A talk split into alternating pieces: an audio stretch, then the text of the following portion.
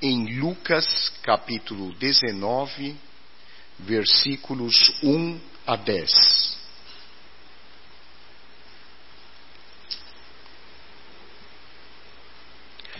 Assim diz a palavra de Deus.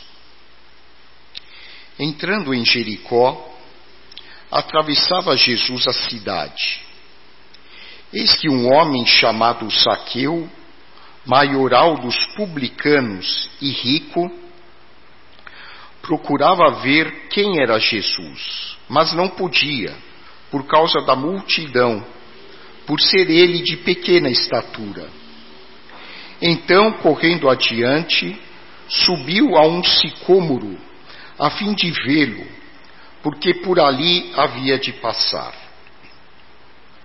Quando Jesus chegou àquele lugar, olhando para cima, disse-lhe: Zaqueu, desce depressa, pois me convém ficar hoje em tua casa.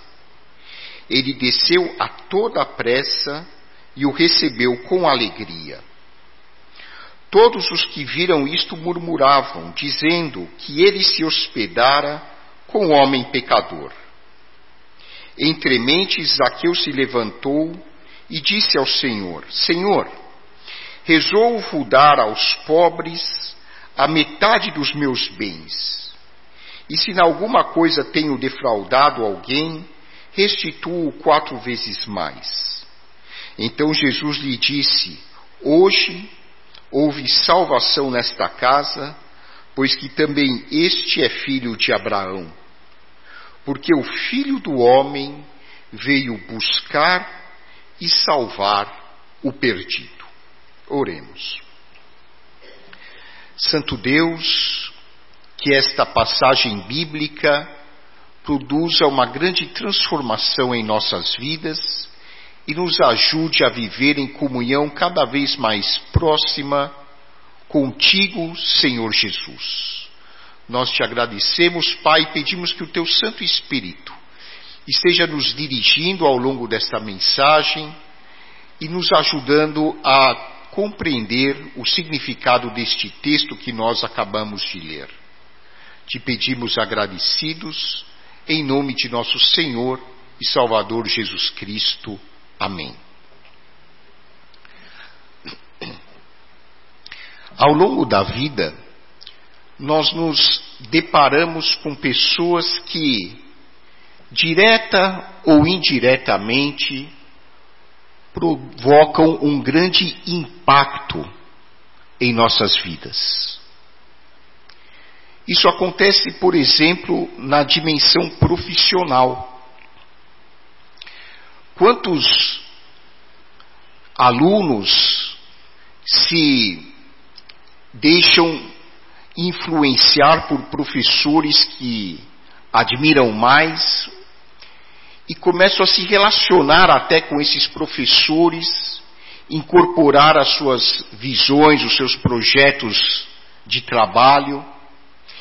E eu me lembro particularmente quando era estudante de medicina, era comum os alunos da faculdade se relacionarem de maneira mais próxima com alguns professores com quem se identificavam mais e passavam a conviver mais de perto com esses professores, a fazer projetos de pesquisa com eles, e às vezes até imitar os professores, buscando sempre é, aprender mais e mais com seus mestres. Eu mesmo tive grandes professores de medicina, um deles, o professor Adib Jatene, foi um grande exemplo de humildade, de dedicação para todos nós. Isso acontece também em outros aspectos da nossa vida. Muitos se identificam com filósofos e passam a aderir aos seus pontos de vista, passam a defender as suas ideias, passam a ler os seus livros.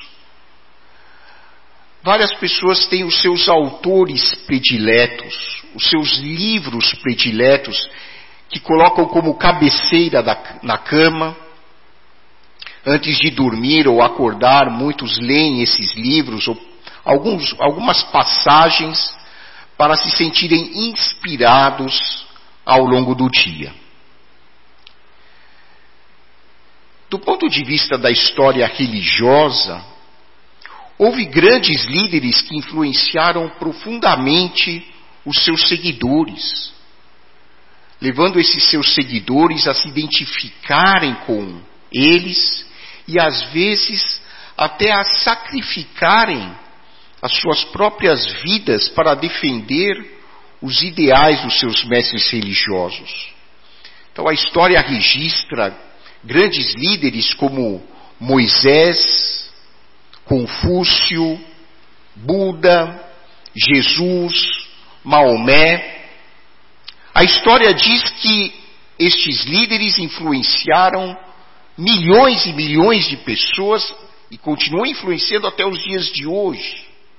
E seus seguidores, de uma maneira ou de outra, procuram ainda se aglomerar adorar a Deus ou defender os seus princípios filosóficos e éticos. E quantos e quantos dedicaram as suas vidas e até morreram em função dos ideais defendidos pelos seus líderes religiosos. Nós, como cristãos, temos um grande desafio, principalmente nos dias de hoje em que vivemos uma realidade de globalização, inclusive na questão cultural. Há um ou dois séculos, muitos cristãos se comportavam como se a única religião existente no mundo fosse o cristianismo. Não havia internet, não havia WhatsApp, não havia as redes de televisão, os documentários que existem atualmente. E hoje existe um entrelaçamento de culturas jamais visto ao longo da história. Como nós cristãos lidamos com a diversidade cultural e principalmente religiosa? Como nós cristãos lidamos com aquelas pessoas que estão conosco no trabalho, na família, na sociedade, e pertencem a outras tradições. Nós convivemos com judeus, nós convivemos com muçulmanos, convivemos com budistas, convivemos com hinduístas, convivemos até com céticos e ateus. Como nós nos relacionamos com eles? Como nós podemos compartilhar nossa fé com essas pessoas que vêm de culturas, às vezes, muito diferentes da nossa. De acordo com a própria Bíblia, interessante afirmar, de acordo com a própria Bíblia, particularmente no livro de Romanos, nos primeiros dois capítulos, o apóstolo Paulo faz uma declaração que talvez muitos cristãos desconheçam. Muitos cristãos já leram o livro de Romanos dezenas e dezenas de vezes, mas às vezes certas ideias passam batidas. O apóstolo Paulo afirma no livro de Romanos, nos capítulos 1 e 2, entre outras coisas, que as verdades acerca de Deus, a sabedoria de Deus, não está presente apenas no assim chamado povo eleito da época, o povo judeu. Existe muita sabedoria espiritual em todas as religiões. Paulo, inclusive, chega a afirmar que os pagãos, que na Bíblia aparecem com o termo gentios, os pagãos servem eles mesmos, através de sua consciência, de juízes religiosos para suas próprias condutas, ou seja, a lei está registrada de alguma maneira na mente de todas as pessoas, independentemente de sua cultura ou tradição religiosa. Ao contrário de uh, do que afirmam alguns cristãos mais radicais, mais fundamentalistas, a verdade de Deus, a sabedoria de Deus, está refletida em todas as culturas praticamente, em todas as tradições. Hoje é comum uh, congressos de medicina, principalmente na área de saúde mental, revisarem conceitos ensinados, por exemplo, por Buda. Muitos dos conceitos que se aplicam hoje em psicologia, em medicina, são da tradição budista. E nem por isso nós cristãos vamos deixar de seguir estes preciosos conceitos e princípios, porque eles têm salvado muitas vidas. Então, existe muita sabedoria espiritual em outras tradições religiosas. No entanto, nós, como cristãos, entendemos que somente por meio de Jesus Cristo é que o ser humano pode ter um encontro profundo e transformador com Deus. Nós não desqualificamos as outras religiões, nós não desprestigiamos outros líderes e culturas religiosas, respeitamos a luz de Deus que está presente em outras culturas, em outras religiões, sejam elas quais forem. Mas nós entendemos que somente por meio de Cristo é que Deus se revela plenamente ao ser humano. Embora haja muita sabedoria espiritual em outras tradições, o relacionamento transformador se dá quando o ser humano encontra Deus na pessoa de Cristo. Existe um plus em Cristo que outros líderes religiosos não tiveram e não têm. Cristo é aquele personagem histórico que nos ensinou que Deus é uma realidade e que essa realidade pode ser presente plenamente nas nossas vidas. Cristo é aquele que nos ensinou que nós podemos nos dirigir a Deus como um filho se dirige ao seu pai, a ponto de Cristo chamar Deus de Abba Pai, que significa papai em aramaico. Esse aspecto do relacionamento íntimo e pessoal com uma realidade suprapessoal que está acima das nossas individualidades, foi Jesus Cristo quem introduziu. É verdade que no Antigo Testamento os judeus se relacionavam com Deus. Claro.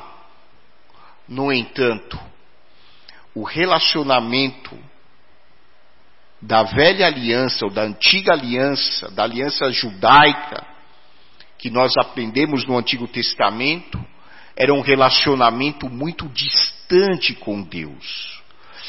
Somente o sumo sacerdote é que tinha, de acordo com os textos do Antigo Testamento, o direito de uma vez por ano entrar na presença da glória de Deus e oferecer o sacrifício dos pecados pelo povo judaico. Em Cristo, nós temos pleno acesso à graça de Deus. em Cristo nós nos relacionamos diretamente com Deus. Em Cristo nós vemos a encarnação da graça de Deus, do amor de Deus. Em Cristo nós vemos um Deus que ama incondicionalmente cada ser humano e aceita o ser humano como ele é, sem máscaras. Somente em Cristo nós entendemos que é possível uma verdadeira conversão a Deus. E a história de Zaqueu ilustra esta conversão o acontecimento mais importante na vida de uma pessoa é a sua conversão a Deus.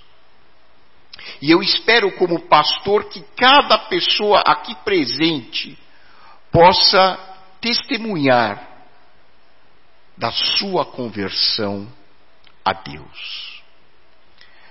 Em que consiste a conversão?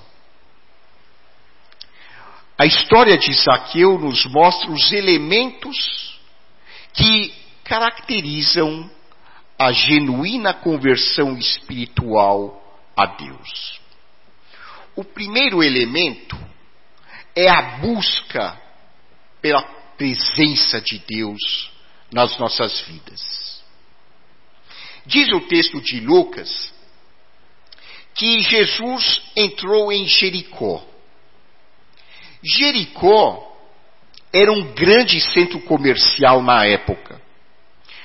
As pessoas cruzavam Jericó e paravam naquela cidade para comprar e vender suas mercadorias.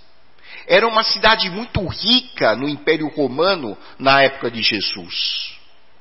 E quando Jesus anda por aquelas ruas de Jericó, imaginem vocês andando, por exemplo, na rua 25 de março. Ou, para quem é mais resistente a sair aqui da Zona Norte, imaginem vocês andando na Voluntários da Pátria.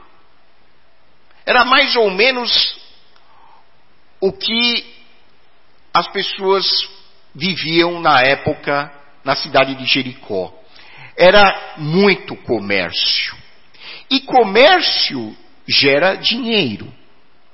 E comércio gera arrecadação de impostos. E a gente aqui no Brasil sabe o que é pagar imposto. A gente aqui no Brasil sabe o que é pagar boleto. Nós aqui no Brasil sabemos, infelizmente, que boa parte da, do valor dos produtos que nós compramos são devidos à cobrança de impostos. E não era diferente na cidade de Jericó. E assim como hoje, havia muita gente que ganhava dinheiro cobrando impostos. E uma dessas pessoas que ganhou muito, muito, muito dinheiro cobrando impostos e infelizmente parece que não de uma maneira muito honesta, foi Zaqueu. Zaqueu era o chefe dos cobradores de impostos. E aqui o texto que nós lemos diz que Zaqueu era rico. Quem lê a Bíblia na versão em armênio vai ver que a palavra não é rico. Ele era milionário. Você que conhece a língua armênia, se você sabe ler o armênio, leia como aparece essa palavra no texto do idioma armênio. Lembrando que a Bíblia em armênio é uma das traduções mais fiéis ao original grego. Zaqueu era multimilionário. Numa sociedade em que as pessoas eram miseráveis, ele ganhou muito, muito dinheiro cobrando impostos, e ele mesmo alegou depois que não era de uma maneira honesta. Pois bem, Jesus entra nessa cidade cheia de comerciantes e um homem corrupto, desses que a gente sonha em ver jogado numa prisão para o resto da vida, um homem desses, chamado Zaqueu, de acordo com o texto, procurava ver quem era Jesus. Parece que os religiosos da época não estavam muito interessados em conhecer Jesus. Os sacerdotes não estavam nem aí para saber quem era Jesus não estavam nem aí com o fato de Jesus estar perambulando por Jericó. Não foram os professores de religião que buscaram ver a pessoa de Jesus. Deus age de maneiras muito estranhas. O coração de Zaqueu estava inquieto. De alguma maneira que nós não sabemos, ele havia ouvido falar de Jesus. Havia uma inquietação no seu íntimo que o levava a querer se encontrar com este homem diferente de todos os demais. Com este homem chamado Jesus, que tinha algo de sobrenatural, que tinha algo de misterioso, algo de carismático na sua maneira de falar. Jesus não era uma pessoa de aparência bela. Não tinha a aparência de um modelo. Jesus era uma pessoa normal, como como você e como eu.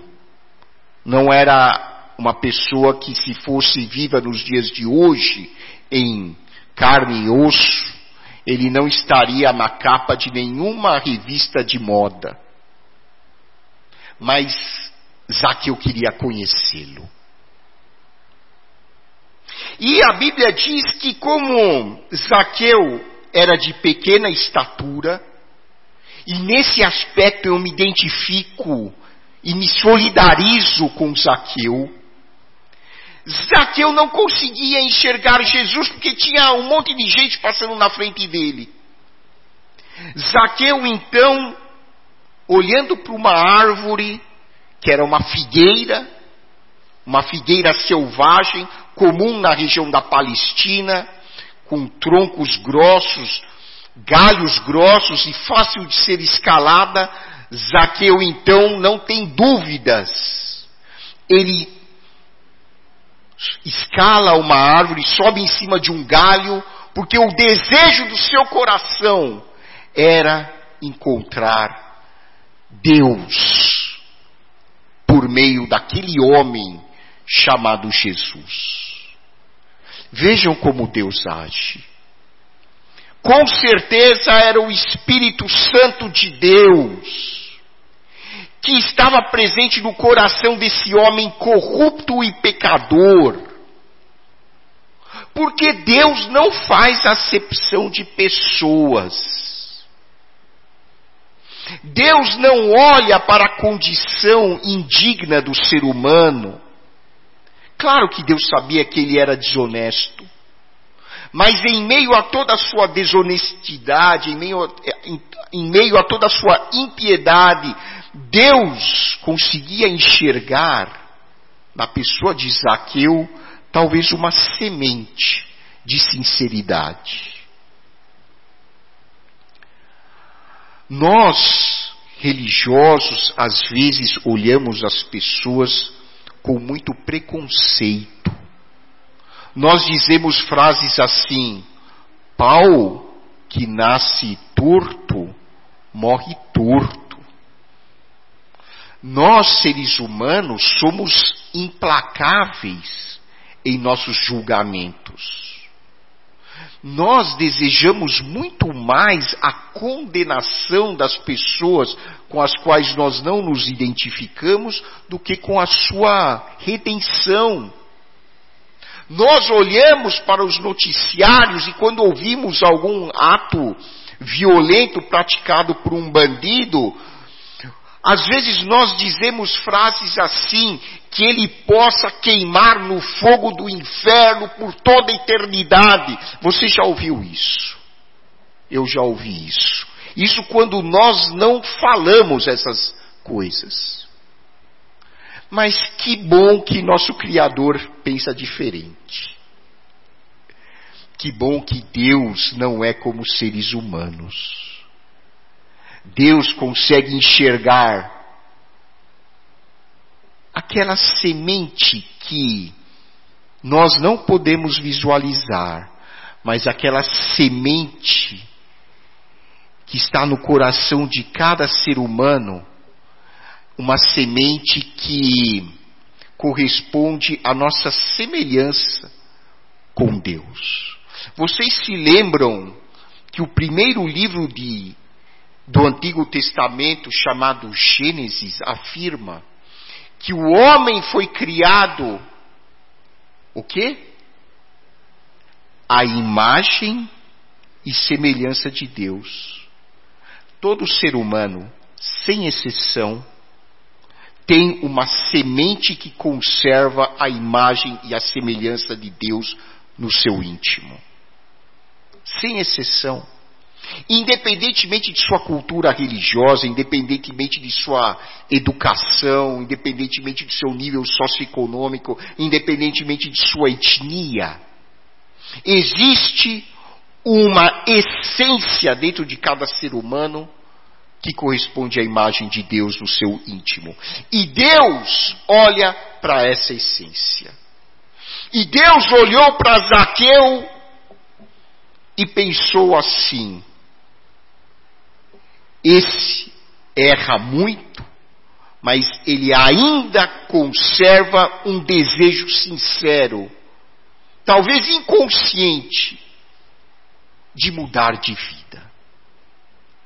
E o Espírito Santo deixa o coração de Zaqueu muito inquieto e o leva a este desejo pela busca da presença de Deus. Uma pessoa que não busca a presença de Deus ainda não experimentou a conversão genuína em sua vida. Como diz o salmista, lá no Salmo 42, a minha alma tem sede de Deus. Você já experimentou um dia de calor, trabalhando, suando, morrendo de sede? O seu desejo é um copo de água fresca. O salmista diz que a pessoa que conhece Deus tem sede de Deus, como se estivesse buscando pela água no deserto.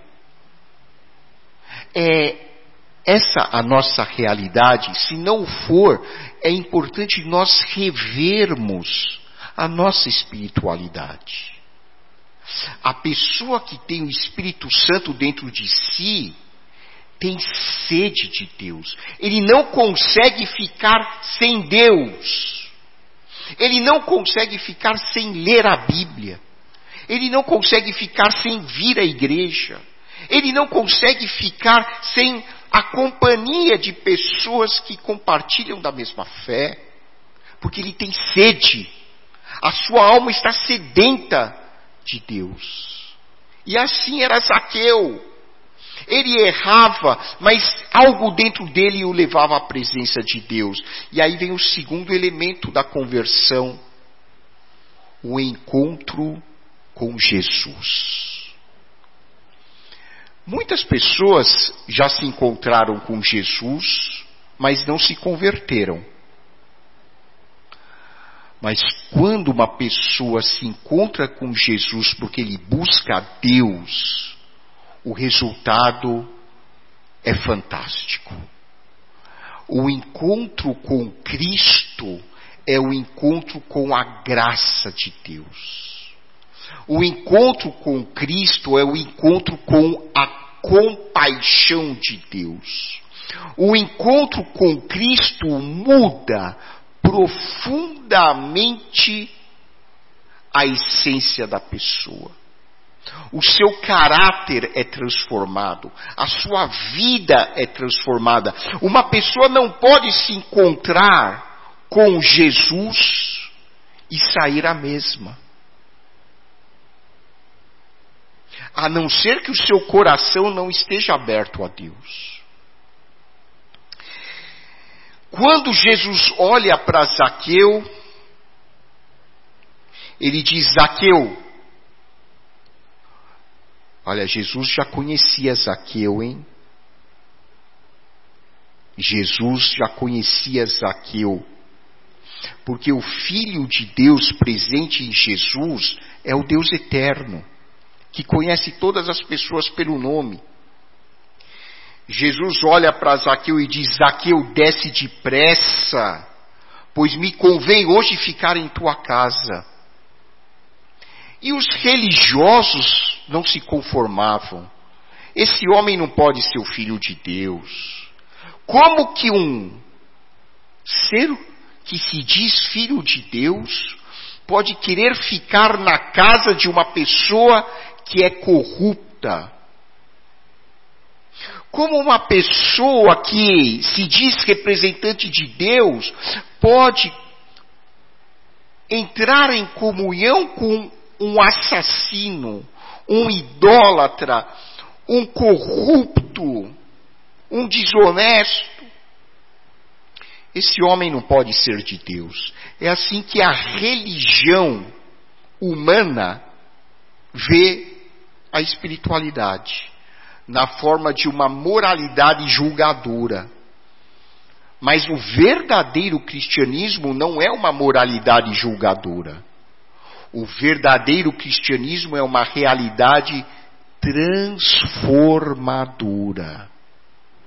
E Jesus então olha com compaixão para Zaqueu e diz: Zaqueu, hoje eu vou ficar na sua casa. E é interessante que o versículo 6 diz que Zaqueu desceu a toda a pressa da árvore onde ele tinha é, escalado e o recebeu como? Como é que Zaqueu recebeu Jesus? Olha aí o versículo 6. Com alegria. Isso é conversão. A pessoa que se converte a Deus recebe Jesus com alegria. Não é assim, ah, é, hoje, é, hoje eu conheci Jesus que, que mudou na sua vida? Não, não mudou nada, que hoje eu conheci Jesus. Isso não é conversão. A verdadeira conversão, meus amigos, vocês que estão aqui, acredito que todos já passaram por essa experiência. A verdadeira conversão deixa marcas permanentes na vida da pessoa. É um encontro com Jesus que não tem precedentes. É um encontro em que a pessoa parece que foi levada para uma outra dimensão. Porque é um encontro com o próprio Deus. É um encontro com tudo aquilo que Deus tem a nos oferecer. O seu amor, a sua graça, a sua misericórdia. É em Cristo que o nosso vazio é preenchido por Deus. Isaqueu experimentou essa conversão. E aí então vem o terceiro elemento da conversão: a transformação da vida. Vejam, foi só Zaqueu entrar em contato com o seu Criador, na pessoa de Jesus, que Zaqueu diz assim: Senhor, resolvo dar aos pobres a metade dos meus bens. E se em alguma coisa tenho defraudado alguém, restituo quatro vezes mais. Acho que nem o imposto de renda cobra tantos juros como o que Zaqueu espontaneamente está disposto a dar. Se eu roubei em alguma coisa, eu vou devolver quatro vezes o valor que eu roubei. Jesus olha para Zaqueu e disse: Hoje houve salvação nesta casa, pois que também este é filho de Abraão. Vejam como o Espírito Santo age na vida das pessoas. Na verdadeira salvação, o comportamento é transformado quando a pessoa primeiro se encontra com Deus em Jesus. Mas a religião humana tradicional, as tradições religiosas em geral, colocam o carro na frente dos bois. Acham que a pessoa só vai se encontrar com Deus se ele for uma pessoa certinha. Por isso que as religiões humanas não transformam a essência das pessoas. Porque elas invertem a ordem dos fatos. Primeiro ele tem que agir bem, respeitar o próximo, ser honesto. Aí sim ele vai se encontrar com Deus ou com a realidade transcendente. Mas o que a Bíblia nos ensina é outra coisa completamente diferente, mas muitos cristãos se esquecem disso. Primeiro vem o encontro com Deus, depois vem a transformação. A transformação não é a causa do nosso encontro com Deus. A transformação é o resultado do nosso encontro com Deus. Quando Tiago afirma que a fé sem obras é morta, o que Tiago está nos ensinando é que a verdadeira fé vai produzir obras. Se Zaqueu, com todo respeito, eu acho importante louvar a Deus, mas se Zaqueu tivesse tido esse encontro com Jesus, e não tivesse falado, Senhor, eu vou restituir quatro vezes mais, eu vou dar metade dos meus bens, se ao invés disso Zaqueu tivesse falado, gente, hoje eu conheci Jesus, aleluia, glória a Deus, sem problema, isso é louvor, glória a Deus pelo louvor, mas isso não teria sido suficiente para Jesus olhar para ele e falar, hoje houve salvação nesta casa. Às vezes eu acho que as pessoas cansam Deus com louvores exaustivos, sem que haja uma transformação interior do seu comportamento e da sua atitude diante da vida. Quando a gente lê os profetas do Antigo Testamento, os profetas dizem à nação de Israel: Deus não aguenta mais os seus louvores. Deus está cansado de tanto ritual religioso. Ao invés disso, o que Deus quer é a transformação da vida das pessoas. O louvor, a adoração são fantásticos, desde que se acompanhem de uma mudança de vida, que é o reflexo da presença de Deus em nossos corações.